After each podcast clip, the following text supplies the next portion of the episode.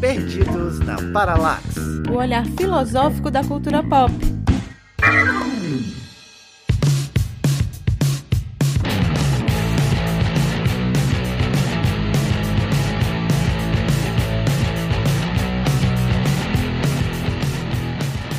E aí, galera, eu sou a Débora Fofano e hoje eu estou de alma preparada. Oi, tudo bem? Meu nome é Rineu Quinalha, tô feliz de estar aqui com vocês para esse programa. Oi, galera, eu sou a Jéssica Aragão e como Nietzsche, eu amo Platão. e aí, meu povo, qual a boa? Aqui é Fred Costa e nenhum gênio da música foi pro céu. Ave Maria. é porque, como é que é a história? O céu é para, para meninas boas, meninas más vão para o inferno. Serve para músicos também? Deve ser. Ah, então tá bom. Nesse episódio, a gente vai fazer uma ligação entre o filme Soul, da Pixar, e o pensamento de Platão, abordando vários aspectos existenciais e estéticos do filme. Fala bastante da música, da obra República do Platão e até de erotismo. Bora curtir o episódio. É isso aí, segura aí.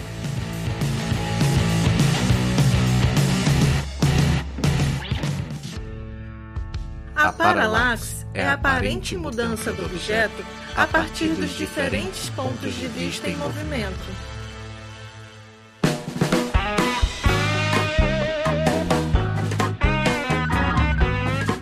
Galera, o último episódio de 2020, eu e o Fred falamos sobre o velho normal em uma live, para se despedir do ano horrível com um programa bem legal. Obrigada a todo mundo que ouviu. Se não ouviu, corre lá pra gente conversar sobre mudança, sobre novo normal, velho normal e essa doideira toda desse devir.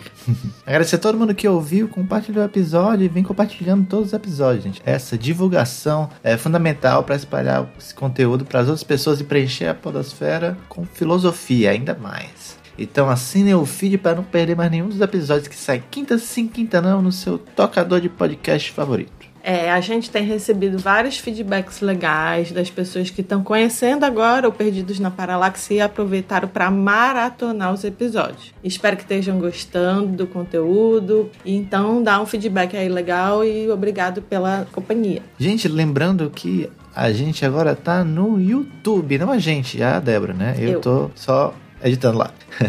no Aconchego Filosófico. O que é que rola no Aconchego Filosófico lá no YouTube? Débora. Ah, rola vários vídeos sobre filosofia, né? E um conteúdo bem interessante para quem quer aprender um pouco mais conceitualmente, vale a pena. Vídeos curtinhos e dinâmicos para você aprender filosofia, discutir com a gente, vai ser bem legal. Assine o canal no YouTube Aconchego Filosófico. É, gente, vocês já sabem, né? Pode sugerir tema, ideia, continuar mandando as impressões de vocês, perguntas, o que vocês quiserem pelo e-mail perdidosnaparalaxe@gmail.com ou pelo Instagram Perdidos na Paralaxe o Twitter é PP Paralaxe. E segue a gente nas redes sociais. Eu sou a Débora Fofano, no Instagram Filósofa Ponto de Interrogação. No Twitter você me encontra como Fred Underline Costa e no Instagram Fred Underline Underline Costa. Bom programa, Bom gente. Bom programa.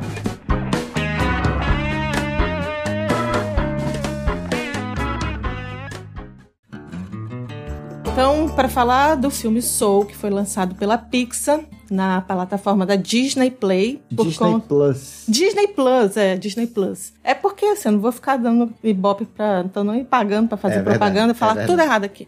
É, então a Disney lançou esse filme nas plataformas de stream porque não teve lançamento nos cinemas, o que é uma coisa inédita, né? Mas mesmo assim, eu tô vendo muita gente falar desse filme, então nós nos esforçamos para assistir também. E não foi um grande esforço, porque eu, particularmente, apesar de crítica críticas, gostei bastante do filme. Então, para a gente falar sobre isso e fazer uma relação com Platão, a gente trouxe aqui hoje pessoas que, além de especialistas, são bastante apaixonados por esse filósofo maravilhoso, que é a Jéssica Aragão e o Irineu Quinalha. Além de o Fred estar aqui para arengar com a gente, né? É, eu sou fã da Pixar, eu posso ficar assim para ficar pode, igual? Pode. Beleza, pode. fechou eu com na, do lado da Pixar. e aí, gente, como é que vocês estão? Qual é a relação de vocês com Platão? Como é que tá a vida? Como é que tá esse início de 2021? Oi, gente, tudo bem? Eu sou a Jéssica, eu sou graduada em mestre em filosofia pela UES. Eu sou doutoranda em filosofia pela UFC, desde a graduação que eu me dedico aos memes e nas horas vagas à filosofia platônica. Brincadeira, ou deveria ser. Muito bom. Tu tá estudando o que em Platão, Jéssica? A gente sempre fica curiosa. Eu, estu eu estudo dualismo e erotismo em Platão, a relação ah. do belo, do eros e da ascese, as formas. A pessoa ouviu falar erótico, aí eu já fiquei animada aqui. Sim, o, o, meu Platão, ele é mais, ele é menos cristão, sabe? Hum, como ele é, né, de fato. É. então, eu sou professor de filosofia, né? sou doutor pela UFSCar, me graduei pela Universidade de Roma, fiz o mestrado pela Unifesp e, e o doutorado pela UFSCar. E é isso, sou professor de filosofia, sou tarólogo, é, escrevo contos e sou um jogador de futebol frustrado.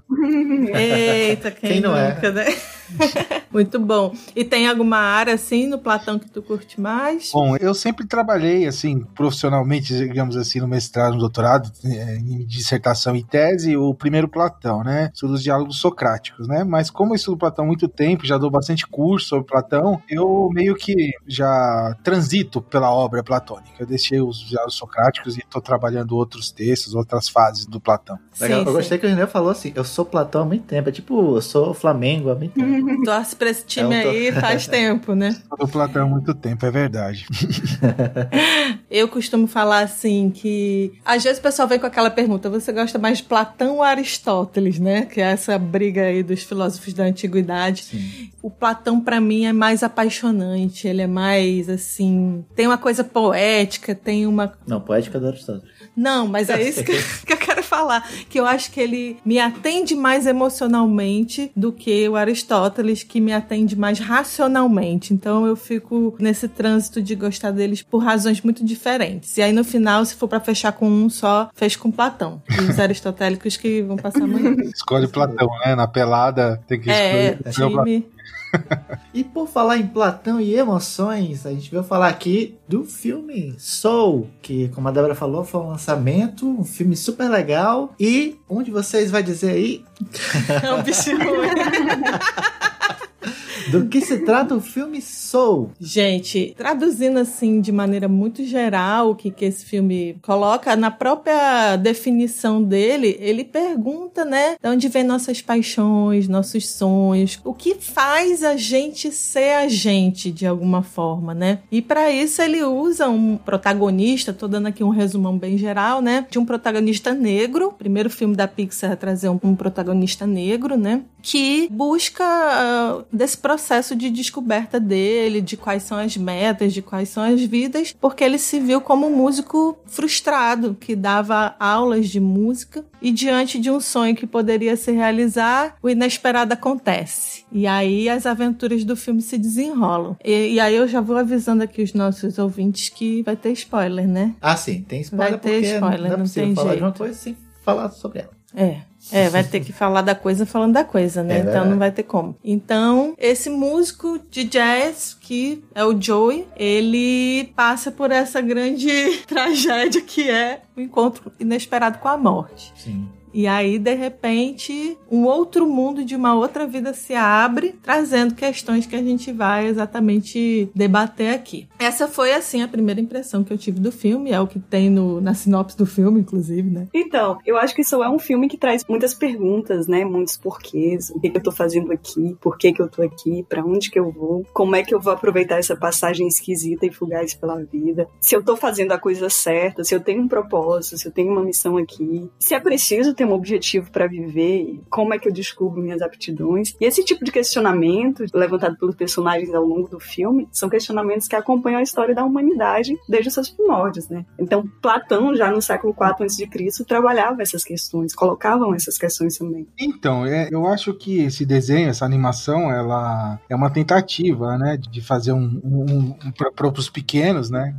uma animação, um desenho para adultos, né? No sentido que tu traz uma temática metafísica importante, né? Uma tentativa de responder, digamos assim, o maior mistério do mundo, né? De onde viemos e para onde vamos, né? Então é, Só isso que ela quer. É, é bastante coisa assim. ambicioso, né? Então é isso, eu, eu gostei. Tem algumas ressalvas, mas gostei. Eu acho que tu já pontuou uma questão aí muito importante é um filme que a Pixar e assim como a Disney tem como público tradicional o público infantil, né? Mas, gente, sinceramente, vocês acham que um filme desse foi feito para crianças? Eu não tenho muita experiência com esse tipo de, desenho. Eu, eu, eu, quando eu fui babar um tempo da minha vida, eu assisti Nemo com, com a criança que eu cuidava, Cars. Ai, é, amo. Adoro Nemo. E o Rei Leão, não sei, em alguma época. Depois eu não assisti mais nada da Disney. Eu agradeço até a Débora de ter feito esse convite e foi uma oportunidade para procurar esse desenho e eu assisti. Foi umas horas legais. Eu acho que é um filme para todas as idades, mas que de certo modo traz uma, uma certa ironia que às vezes é até meio grossa, né, para o público mais infantil, no sentido de forte. Sim, eu não sei se vocês já deram aula para crianças muito jovens, mas uma criança, assim, sei lá, de entre 6 e 10 anos, ela consegue ter um senso de abstração que ela consiga absorver uma mensagem desse filme ou ela só vai achar bonitinho, colorido e tem um bonequinho? Bicho ruim.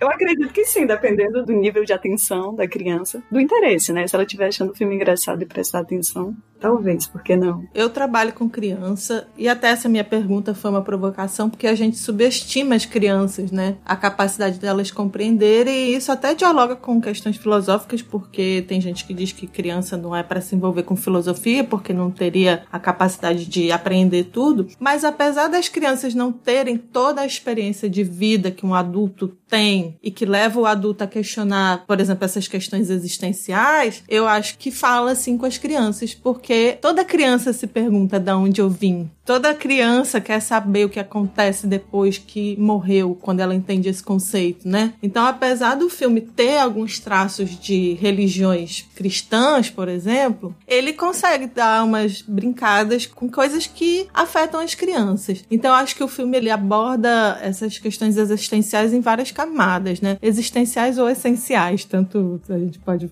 ver aqui de várias formas. É, em várias camadas, como, por exemplo, falar com a criança uma coisa e falar com o adulto outra coisa dizendo a mesma frase. E esse filme ele vai trazendo reflexões que vai atingir cada pessoa de uma forma muito diversa, de acordo com a experiência que cada um teve na sua vida, né? E até sobre esses filmes que a Pixar tem feito, ela tem uma preocupação muito grande, desde o Up, Altas Aventuras, que eu amo também, o Divertidamente. E esses dois filmes, aliás, os três, Soul, Divertidamente, e o, Up, Up, são do mesmo escritor. É. é o mesmo cara lá que tem essa cabeça que fica pensando um pouco mais nas questões mais sensíveis e pertinentes. Emocionais, área, né? né tal. E eu acho que tem muitos filmes que vêm desenvolvendo isso ao longo do tempo. Falou aí sobre o Procurando Nemo, ele também tem questões que são, né, angustiantes para a vida dos adultos. Então, esses, esses filmes que, apesar de serem infantis, eles trazem questões muito profundas que dialogam com os adultos. Até porque essa indústria cinematográfica, em especial do desenho, ela não vai perder a oportunidade de falar ao público adulto que acompanha a criança, né? Porque a criança não vai sozinha pro cinema. E eu mesma, eu tenho um filho e passei aí os últimos 15 anos assistindo todos os filmes infantis possíveis. Então, tô escolada nessa, nesse desenrolar aí. Eu não consigo acompanhar um filme se eu também não despertar o meu interesse por eles, né? Eu acho que é uma estratégia mesmo da Pixar. Ela tem, por mais que eu não tenha tanta experiência na Pixar, sei o que é. Eles são realmente incríveis, né? E eles têm essa capacidade de criar uma obra é, múltipla, né? Que conversa com diversos públicos, né? Mas eu acho que dependendo da idade da criança, ela não compreende muito bem, não. Ela não entra nesses temas mais, nessas camadas, né? Mais profundas do ponto de vista dos traços estéticos, das cores, das palhaçadas do personagem, como corre, dos gestos, elas é o ponto de ligação, digamos assim, com a criança e primeiro, entendeu? Por sinal, que filme tecnicamente, esteticamente bem feito, gente. Eu fiquei. Eu trabalho com fotografia, eu fiquei impressionado com a luz. Eles usaram bem a luz, cara, a textura. Achei incrível a fotografia, sabe? A pesquisa de imagens de Nova York, da luz de Nova York. E isso eu tô falando de Nova York, fora os outros cenários que aparecem no filme. Parece que existe uma. Parece não, existe de fato uma pesquisa de cores e de movimentos para fazer nascer aquela aura de cada ambiente do filme. Coisa que não é. que eu nunca tinha, pelo menos, percebido de modo tão evidente em nenhum outro filme. Assim, a composição com a questão da própria música, já que é um filme que tá se propondo falar também de jazz, né? Então, tudo tem uma aura musical e de luz que, gente, batendo mil palmas aqui, mil elogios para esse filme, porque é uma qualidade técnica que eu não tinha visto em outros filmes infantis, nesse filme de animação, né? Gente, interrompam a Débora sempre, tá? É, eu não paro de falar nunca. Pelo amor gente, de Deus. Eu anotei bastante coisas aqui, sabe? O filme é realmente dá bastante pontos assim para fazer essas associações, né? Tem um simbolismo interessante, né? Em três pontos aqui que eu achei bastante interessante do nome, né? Do personagem, né? Um jardineiro, né? O Joey Gardner, né?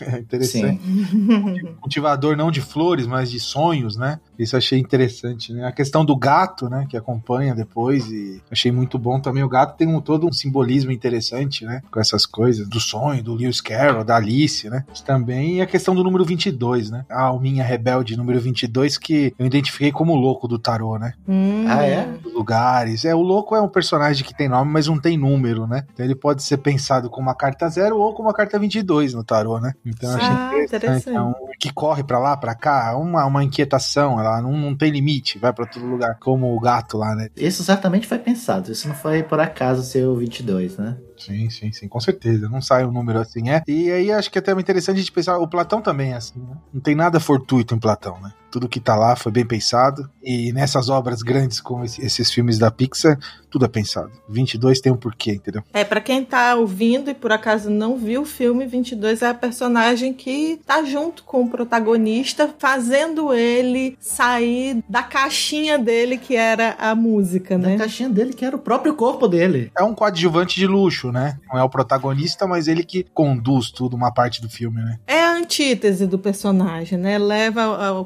questionamento do personagem principal dele ver que, que existe outras coisas e a partir dessas outras coisas ele questionar a sua própria vida, né? E é o grande antagonismo do, do amor à vida exacerbado do Joey, Sim. Porque ela não quer viver, né? Ela não quer vir viver, né? em contraposição à, à falta de sentido de vida da, do 22. Esse personagem traz um peso psicanalítico muito importante, né? Dessa questão existencial, da negação da vida, da vida como um lugar ruim, né? Digamos assim, né? Ele apresenta uma grande carga nesse sentido, na minha opinião, sabe? Agora, falando dessa questão da vida, eles vão lá para aquele ambiente pré-vida, eles dão uma explicação, vamos dizer assim, para é, o conhecimento. De como as pessoas conhecem, de como as pessoas adquirem as suas emoções. E aí eles falam que existe tipo uma escola da vida, né? É a escola da vida que eles chamam? É a escola da vida. É. E aí lá, essas almas, na pré-vida, aprendem a se relacionar com as coisas que vão encontrar na vida, propriamente dita, né? Inclusive sentimentos, a formação da personalidade, a formação do caráter, que já haveria, de uma certa forma, preconcebido, né?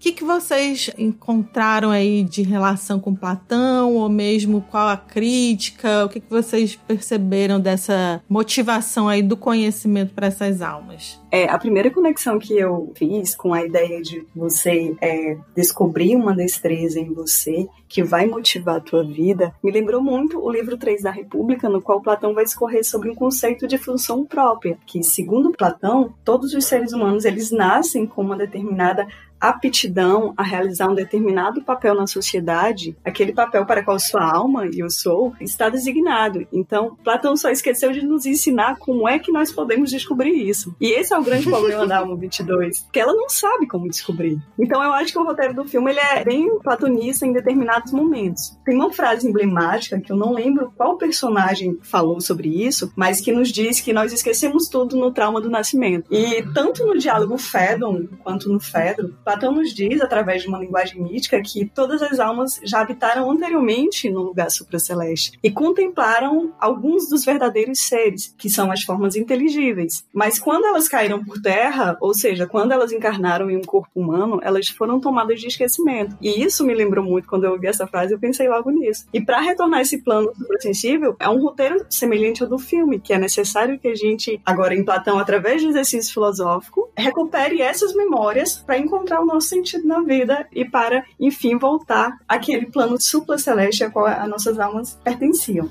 Então, o que vai distinguir um ser humano do outro, e gente, por favor, me interrompa quando quiser.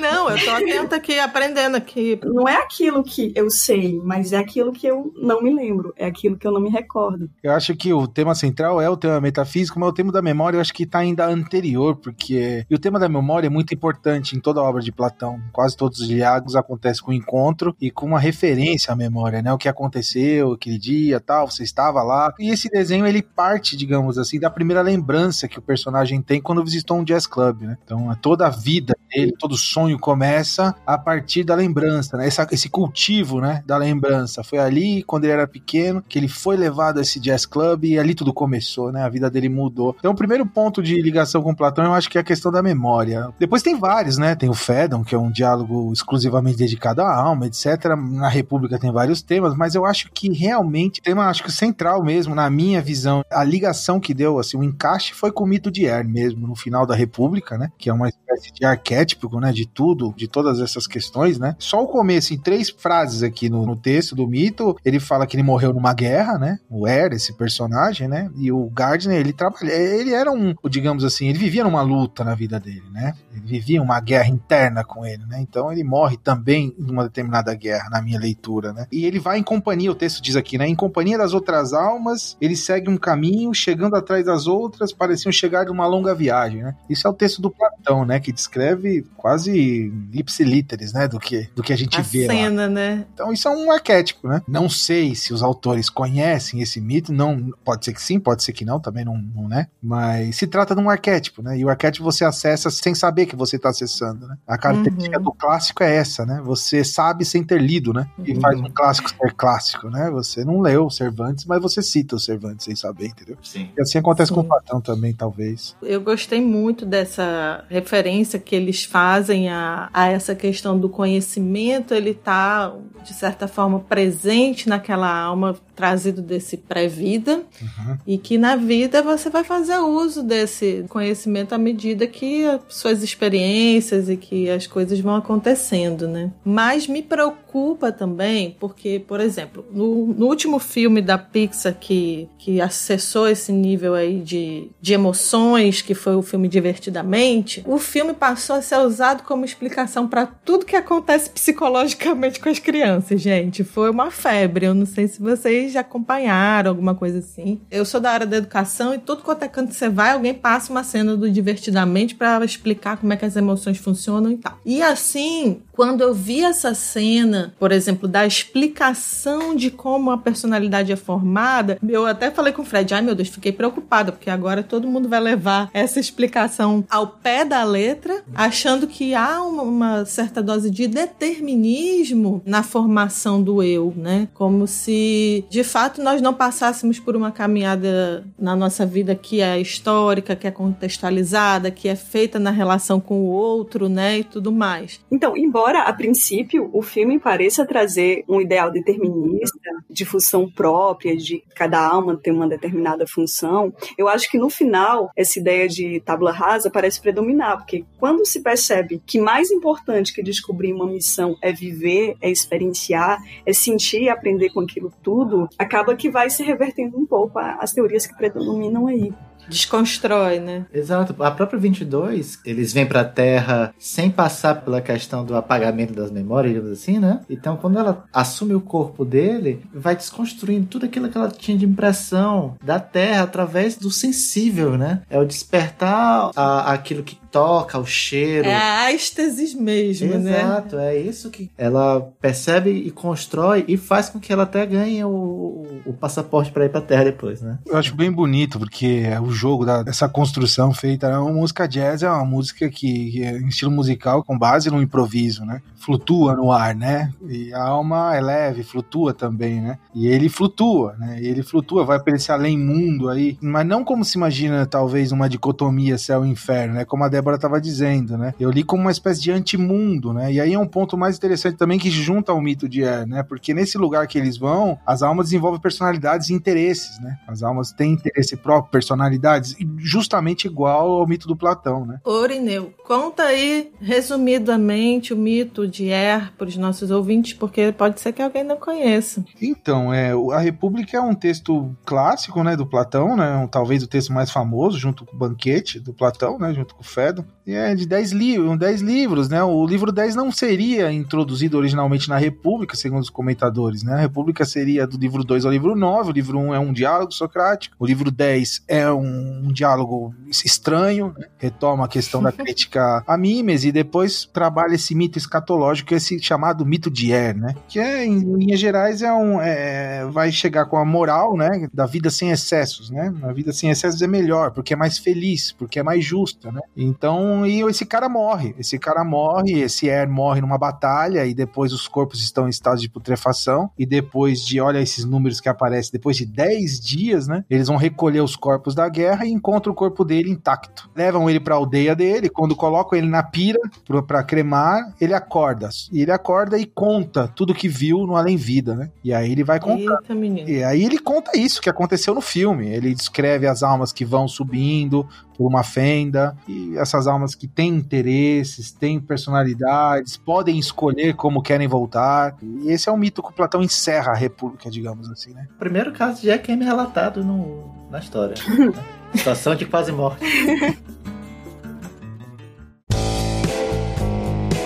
eu não gostei de uma coisa, sabe? Não gostei mesmo e realmente eu vi, sim, me diverti, mas eu não gostei porque eu sou professor, vocês também são, e o que mostra ali tudo somado e realmente aparece ali de maneira clara é a decadência do ofício do professor, né? Então, ele é, é ou seja, você não tem nada para fazer, falhou em tudo, todos os seus sonhos, né? Sua vida é um fracasso e você acaba, né? Então você vira professor, né? Para mim ficou claro, não sei se eu sou muito chato, mas eu achei que Não, eu também percebi. Realmente ali ele tá jogado ali ele recebeu uma promoção e não fica feliz, porque ele não quer fazer aquilo. Né? Isso é um desserviço, digamos assim, para nossa profissão, na minha opinião. Se eu pudesse, eu faria um desenho ao contrário, entendeu? Teria um sonho de ser professor, entendeu? Não tocar no jazz club. Eu tive uma leitura um pouco diferente, não dessa perspectiva, mas em outro momento, quando eles colocam o tutor, aquele que tem que falar que aqui a gente trabalha com inspiração. Inclusive, tem muito a ver com a teoria, teoria do ensino de Platão, né? Conhecimento de Platão e Meno. O bom professor parece ser o bom tutor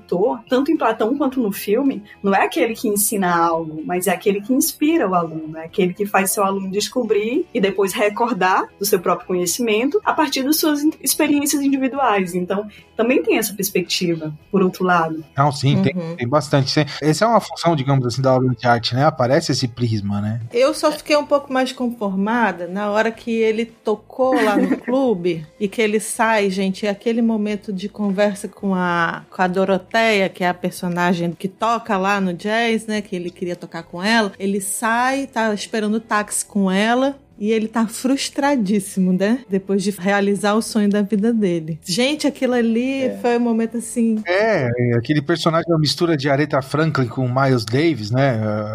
Sim.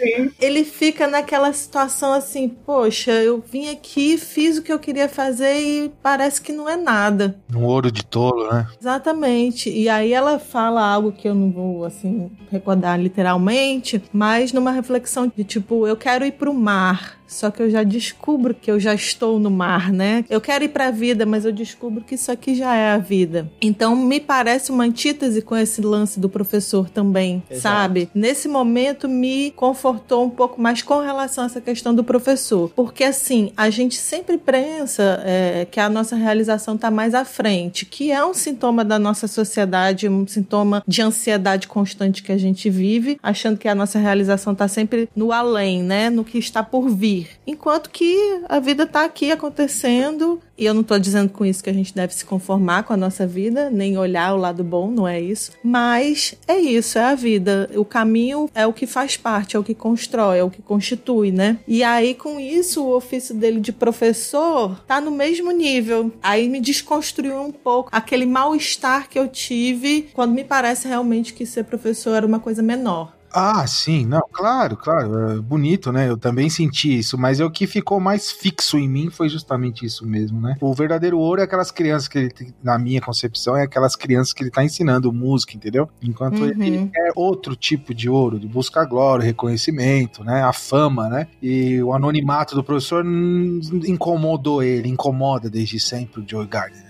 ele quer a fama, uhum. ele quer a glória. Isso aí é uma coisa meio assim complicada. Eu lembro da piada do Woody Allen, né? Que ele fala muitas vezes: quem não sabe nada vira professor, né? Quem não sabe ensinar, ensina educação física, né? É que o Woody Allen fala no, no filme, no, em várias coisas, né? Então, essas piadas que formam, né?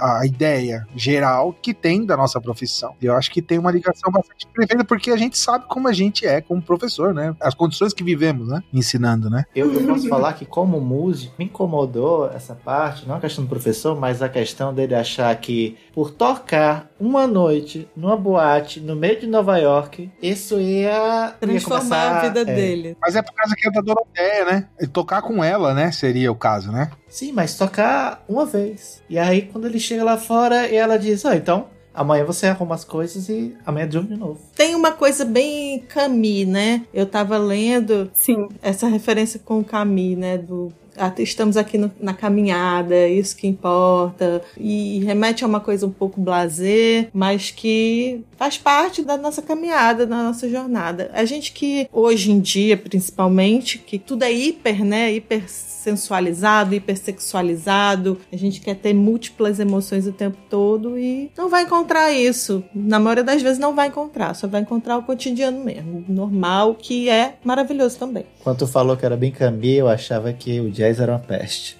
Não, não.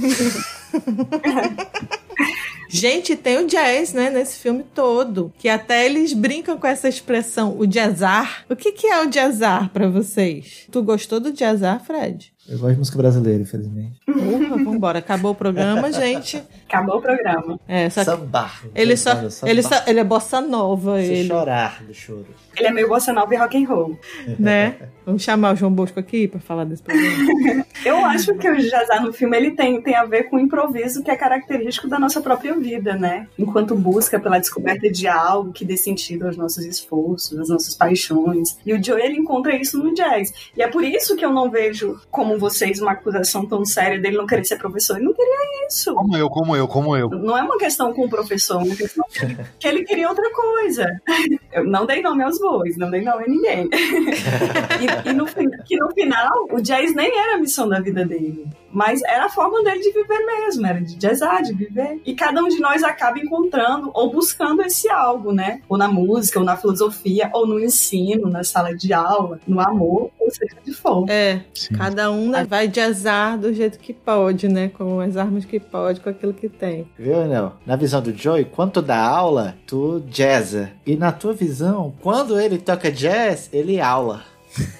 Ah, concordo com tudo que vocês estão dizendo e concordo e acredito na possibilidade de fazer todo um tipo de leitura. Mas eu não gostei dessa parte, só implicância minha. Eu acho que você está há muito tempo caminhando com Platão e está muito atrelado a essa questão do conhecimento, de ensinar conhecimento. Mas, cara, ele estava tão focado nessa coisa que, por exemplo, ele tinha aquela aluna que bate na porta, tocando trombone. Uhum. Ela chegou querendo ouvir do professor para não desistir. Sim. E nessa hora ele já estava com o corpo trocado com a menina. E a menina, eu vou lá me juntar com ela.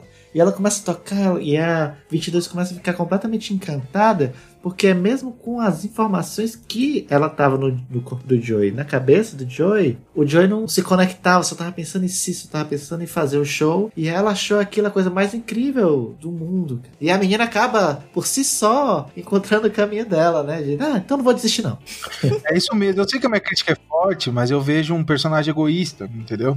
Sim, é. Ele não é uma. Apesar do egoísmo, a vaidade, são tudo características da gente que ensina, né? Eu acho que aquilo é uma leitura, né? Uma personagem egoísta, entendeu? Nesse sentido, eu acho que. Mas é grande por isso, né? A gente estuda filosofia, a gente sabe que é importante essa, essa tensão dialética, né? Não, mas artista, dificilmente artista não é com ego crescido, né? É. Nós somos professores, somos personagens, né? É, uhum. A gente sabe o quanto somos personagens, né? Mas enfim, o Jazar, que eu entendi, igual a Jéssica falou também, eu acho que a questão do improviso, né? Eu pensei muito no Foucault quando ele. É porque o filme parece que joga aquela questão da existência como substância, né? Ou como um ser jogado no mundo, né? Vivendo, né? E o Foucault vai falar em um determinado momento sobre a, a, uma estética da vida, né? Uma vida como uma concepção estética. Então o Jazar entra, acho que nesse sentido, né? Como a vida, como a Jéssica falou, o improviso, né? Ele aprende, né? Que depois ele tem que desfrutar o tempo, né? E a arte traz a arte para a própria existência, né? E uma arte que se basa no improviso, né? Então a gente não sabe Soul 2, com certeza eles vão fazer o Soul 2, né? E no Soul 2 é, ele pode tomar que ele goste mais de ensinar no Soul 2, entendeu? é, porque o filme tem um final aberto, né?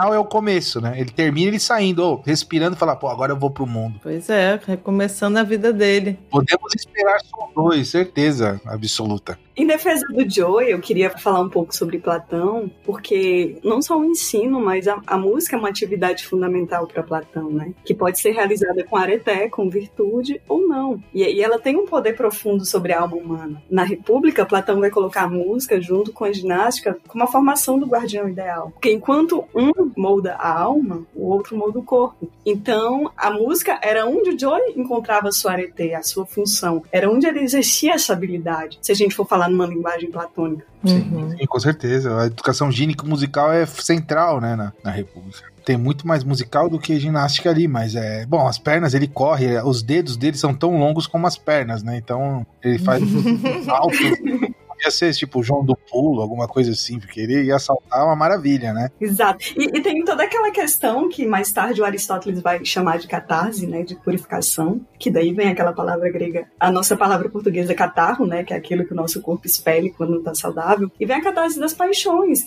porque é quando aparece aquele, aquele mundinho lá no qual as pessoas que estão em transe entram, tá lá os músicos também, né? Então, de qualquer modo, é uma, uma forma de purificação da alma que aparece no filme. É muito interessante a questão do prazer relacionado à alma e do corpo, né? A gente sabe em Platão que isso é um tema sensível, né? E a alma do 22, quando encarna no Joe, é interessante. Comer uma pizza. Come a pizza e é como se isso é um contrassenso absurdo do ponto de vista da filosofia. mas é, é. Tipo, ele tem o prazer essa pizza nova-iorquina lá, né? Borrachuda, e, e, ele come a pizza e a alma sente um prazer que fala, nossa, eu quero viver porque eu comi a pizza em Nova York. não é tão ruim, né? Por que, que eu não vim antes aqui? Sabe o que, que isso me lembra? Isso me lembra um livro do Marcelo Pimenta Marx, no qual ele trabalha essa leitura de um Platão fortemente dualista, que despreza o corpóreo, as coisas sensíveis.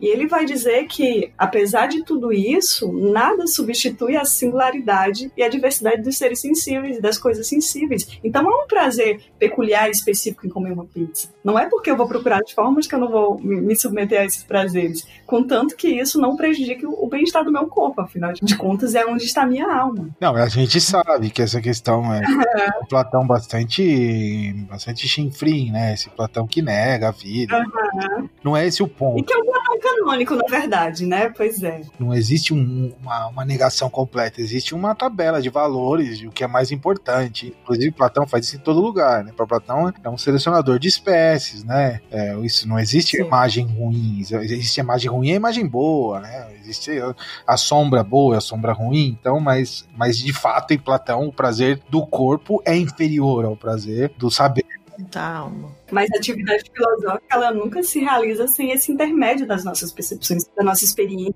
É tudo muito dialético, sensível, inteligível. Com certeza. O mito da caverna, que é o mito, o grande mito da humanidade, mostra isso, né? Eu acho que se Platão tivesse no filme, ele ia dizer: Nós não precisamos desejar morrer, Sócrates. Nós já estamos no oceano. Oh! a gente só tem que começar a nadar e perceber a nossa atividade nadando, perceber o processo da natação, mas nós já estamos no oceano. A Jéssica estuda a parte erótica. É interessante agora, é, tem uma passagem aqui na República, onde tem essa questão da, da afinidade erótica mesmo, né? Que a alma tem com o saber, né? Por isso que isso é o prazer maior, né? O filósofo é aquele que é erotizado pelo conhecimento. Ai, gente, que delícia! Eu tô ficando é. aqui animada. Olha, tudo que eu tô pensando, gente, o Platão olhar pro Sócrates e Sócrates, não morra, como aqui uma pizza. Exato. Não precisa de cicuta, né? Deixa a cicuta de lado e vem comer uma pizza.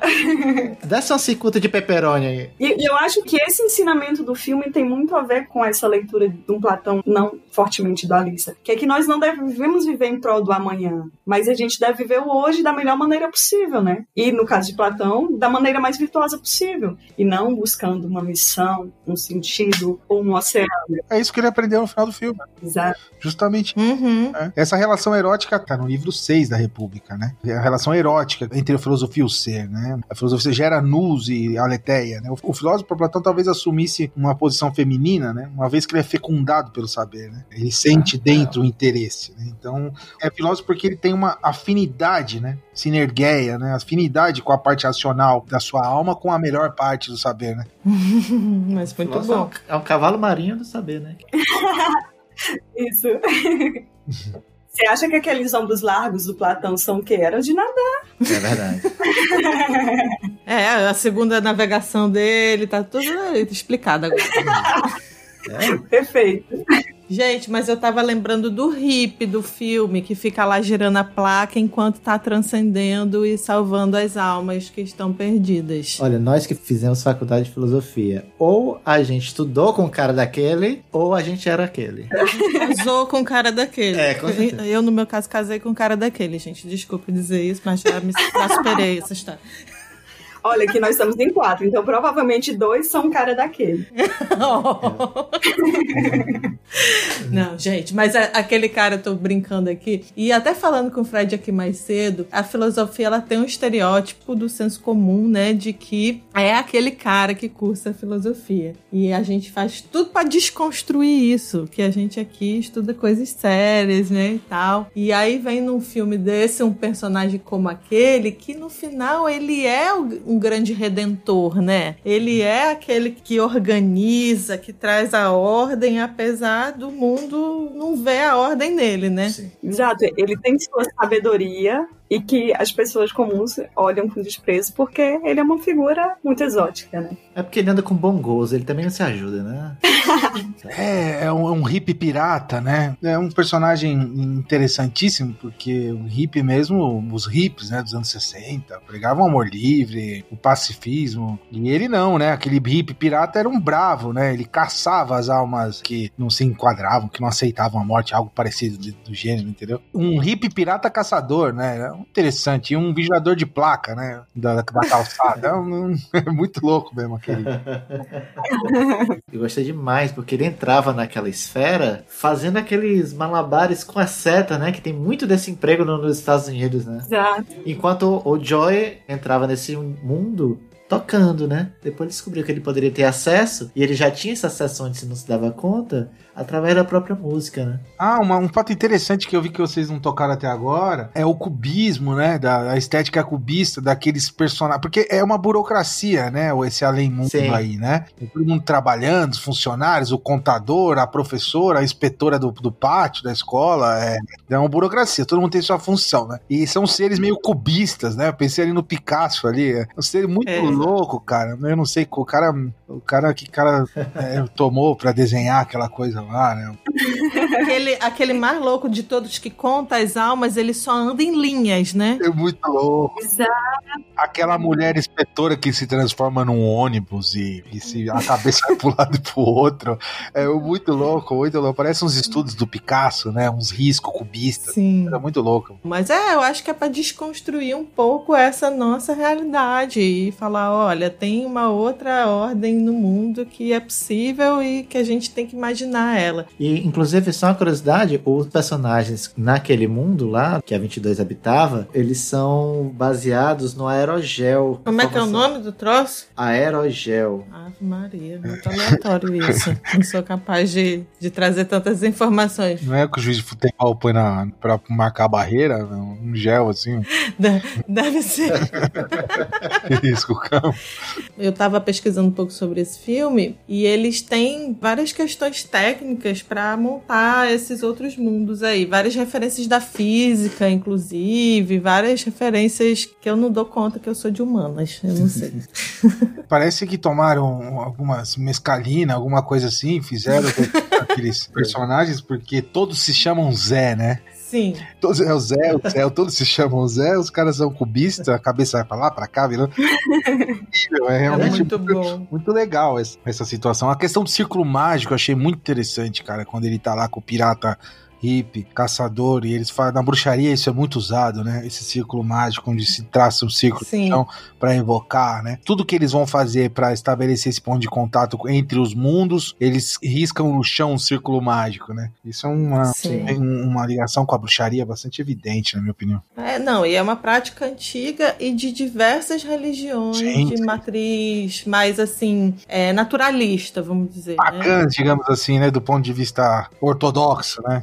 Isso. É, e assim, apesar de eu ver muitas referências ao cristianismo nessa história desse além-vida e tal, eu também vi referências a outras religiões não cristãs, principalmente pagãs. Sim e religiões também que têm esse mote da reencarnação, né, da multiplicidade da vida. Achei interessante a, a mistura que fizeram as, com as referências, né? E também a essa problemática de, do personagem negro ser o protagonista, trazer as questões da vida dele sem estar, tá, no entanto, fazendo ali uma militância, né? Mas mostrando onde ele está historicamente situado, como é que uh, o fato dele ser negro atinge a vida dele em diversos aspectos. Isso foi um ponto muito bacana no filme que a Pixar nunca tinha abordado em nenhum outro filme, né? Então não é um filme clichê nesse, nesse aspecto de, ah, é um filme com protagonista negro, então vai trazer a militância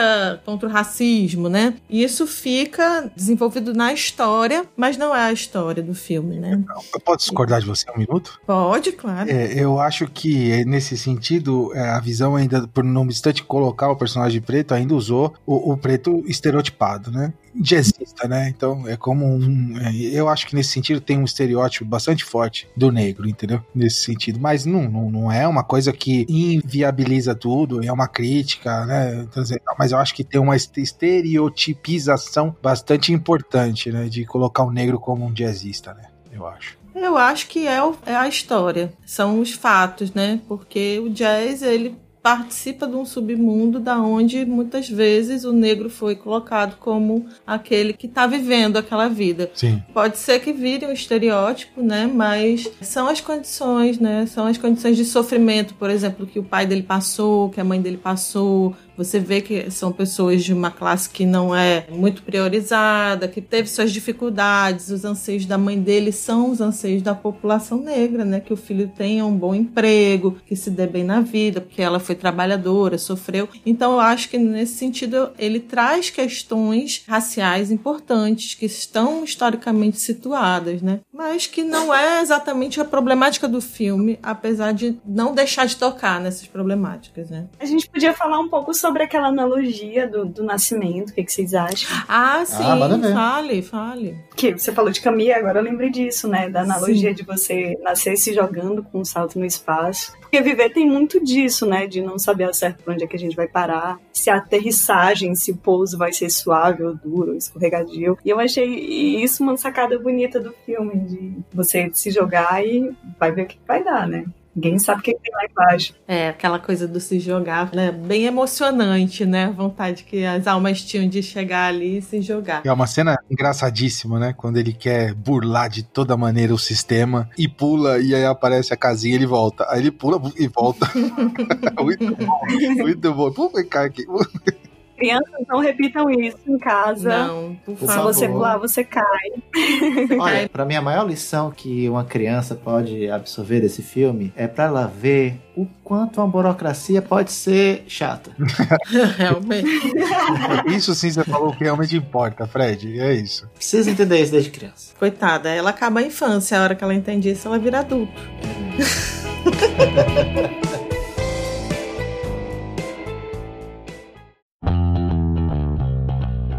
Vamos lá para as indicações agora, gente. Quer que vocês indicam aí um tema relacionado a esse filme, ou a Platão, ou enfim, o que, que vocês trouxeram para a gente aí, para os ouvintes, para eles estarem aí um pouco mais ligados, para quem quer pesquisar mais sobre os temas que a gente tratou aqui neste episódio. Eu pensei em, em, um filme, na verdade, mais relacionado com esse egoísmo obsessivo que afeta o Joe em determinado momento do filme, no qual o Rineu falou pra gente, do que algo mesmo relacionado a Platão, embora tenha a ver com essa questão de busca pela virtude, né? Que é o Whiplash, Em Busca da Perfeição, que é um ah, filme de 2014. Maravilhoso. Maravilhoso. Linda. E conta a história de um jovem que ele sonha em ser um grande baterista, mas que nessa busca por virtude, por areté, por perfeição, acaba adoecendo tanto fisicamente quanto mentalmente, né? Por causa que isso se torna uma obsessão. E em determinado Sim. momento do show, o Joey, ele tá mesmo obcecado, a ponto de não perceber estava ferindo os sentimentos e estava tomando a oportunidade da 22 de nascer. Então essa, essa é a minha dica, gente. Senão de Matrix. E é esse filme que tem o, o, lado oposto à questão do professor, né? Que tem um dos professores mais, mais apaixonados e rigorosos de. Inclusive, o, o ator ganhou o Oscar de, de, de ator coadjuvante por causa do papel de professor, né? Esqueci qual que é o nome Ganhou todos os prêmios com esse filme, cara. Porque realmente tá incrível. Não, esse filme é maravilhoso. Eu gosto demais. Eu vou ser breve. Eu acho que do ponto de vista musical é o, o, o disco do Miles Davis, né? Kind of Blue, que é talvez o maior Sim. disco de blues que existe. É o disco do Hermeto Pascoal, né? O disco não, um show que o Hermeto Pascoal, se eu me recordo, fez no Festival de Montreux, 79. Acho que vale a pena o ouvinte ouvir, né? Assistir. Assistir no YouTube, deve ter. É, do ponto de vista dos filmes, como é um programa que valoriza assim, a cultura pop, tem um, um filme que eu gostei muito quando eu era mais jovem, é, da década de 90, que é o Nicolas Cage, que chama Cidade dos Anjos, né? Eita, ah, agora você falou do Nicolas Cage, ah, fiquei até emocionado. Eu gostei muito desse filme, fez parte um pouco da minha formação, Cidade dos Anjos, da trilha sonora, essa coisa toda. Ah, é Google Dolls, né? É... E, e, e o Céu sobre Berlim, né? Que é um, um, filme muito bom também, um filme alemão, né? Essa questão dos anjos, da morte, né? E de texto, é, A República, né? Ler, tem vários, o Fedon e o livro 10 da República, aquilo que eu disse na, no começo da minha intervenção. Ali tá a cena do mito de Hera, eu acho que é interessante. E o, o, banquete, se você quiser descobrir Platão e a sacanagem. Brincadeira, gente. Bom. É, eu acho que a dica essencial é ler Platão também, gente. Sem dúvida, ler é, os diálogos platônicos fazem a gente perceber como é que problemas ainda hoje já estavam colocados lá por Platão de forma tão incrível, né? E você até falou, Rina, de não achar que os autores do filme, os produtores, a direção, mas eu acho que conhece, porque tem referências bastante, assim, pontuais, né? Que eu achei bem, bem interessante. Sim, é possível. Isso é uma pergunta que a gente sempre faz, né? Ah, a gente estuda a coisa mais linda que existe, né? Que é a filosofia. Sim. Nós temos a profissão mais incrível e estudamos o, o mais incrível, né? Então é, fica meio complicado pra gente, né? Porque a gente parece que tem sempre uma marcha a mais quando vê esse tipo de arte, né? A gente localiza, não raro localizamos. Olha ali e tal, isso aqui. Será que ele sabe? Será que ele não sabe? Mas é aquilo que o Calvino fala sobre ler os clássicos, né? Aquilo que eu falei, né? Não, não interessa no fundo se sabem ou se não sabem, né? Esses caras eles criaram modelos, né? Que tá no inconsciente coletivo. Então o cara cita sem saber, entendeu? Ele,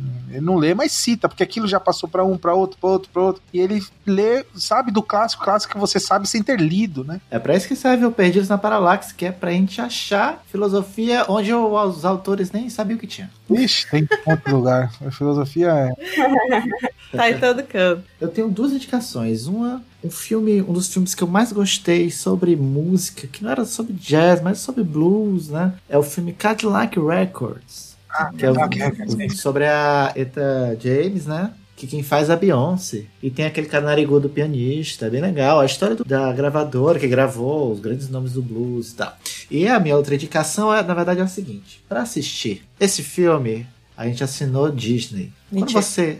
Quando, você é, quando a gente assina Disney, cara, a gente fica perdido naquele mundo Disney. Eu sou um grande fã de Star Wars, então eu só tô assistindo Star Wars recentemente. Mandalorian.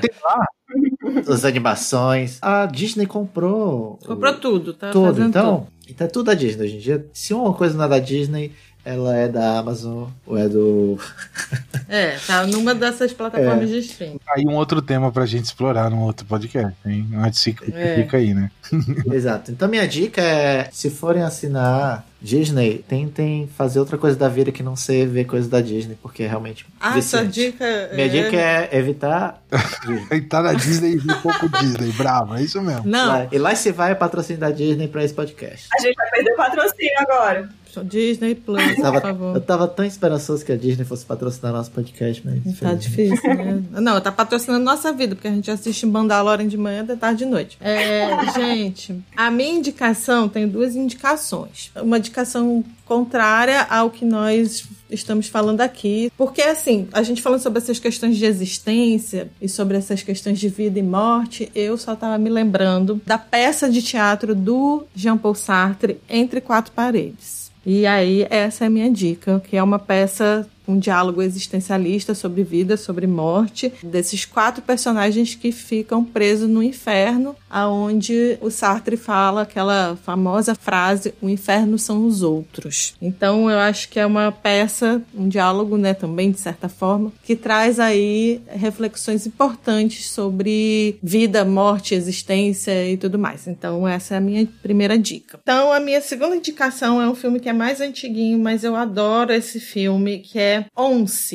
Apenas uma vez. É um filme de 2007 de um músico irlandês que ele vai aí altas aventuras e é um filme muito musical, assim, não conta só a questão dele como compositor, mas como a música atravessa o próprio filme. E é um filme muito gostoso de você ouvir, é um romance e tudo mais, mas é um romance da música, do, da história de amor com a música. Então eu indico bastante esse filme, quem não assistiu é uma bela oportunidade de curtir aí um dia tranquilo e apaixonante.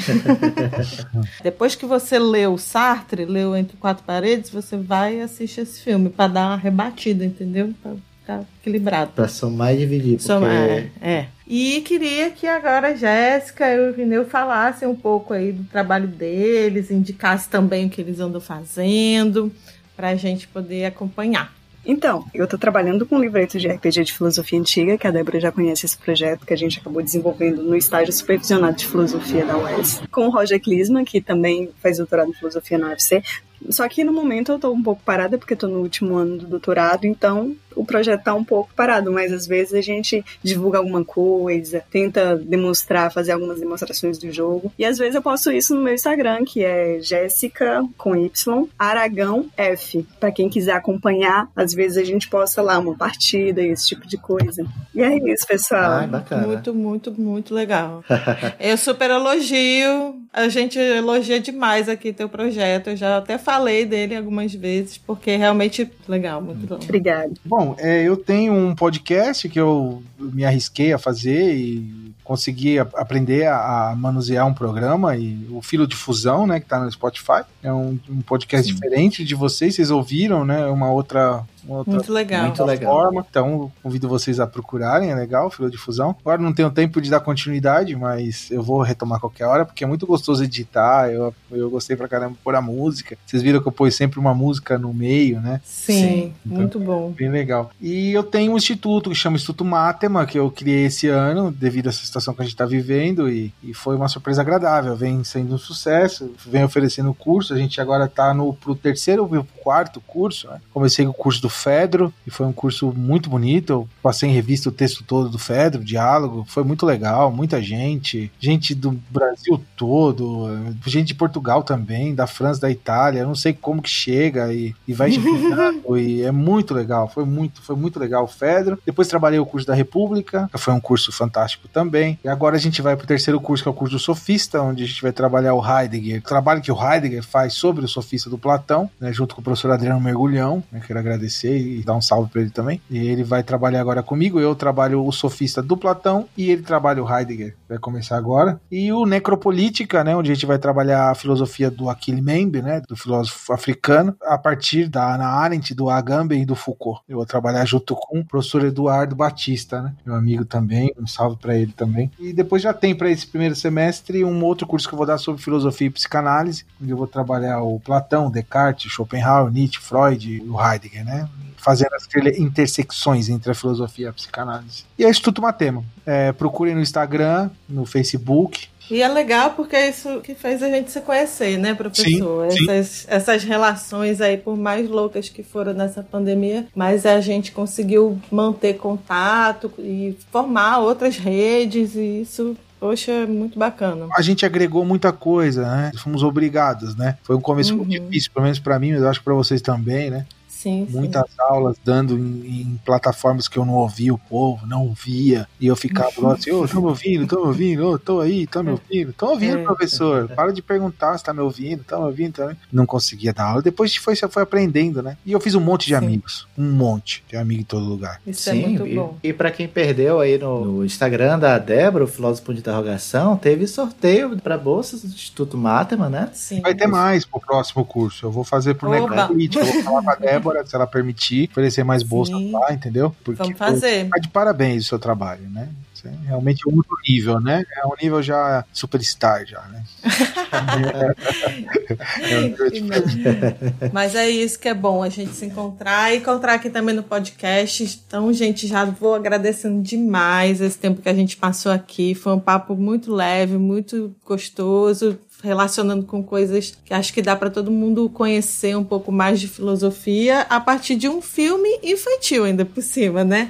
Então, muito, muito obrigada, Jéssica, valeu, Lineu, por vocês estarem aqui conversando com a gente. Eu que agradeço infinitamente. Obrigada eu. Foi um prazer, uma honra passar esse tempo com vocês. E obrigada a todos que escutarem, que compartilharem. E até a próxima, né? Valeu, gente. E é isso, gente. Beijão, tchau, tchau. Um beijo, um abraço pra todo mundo. Beijo. Tchau, obrigado. Tchau.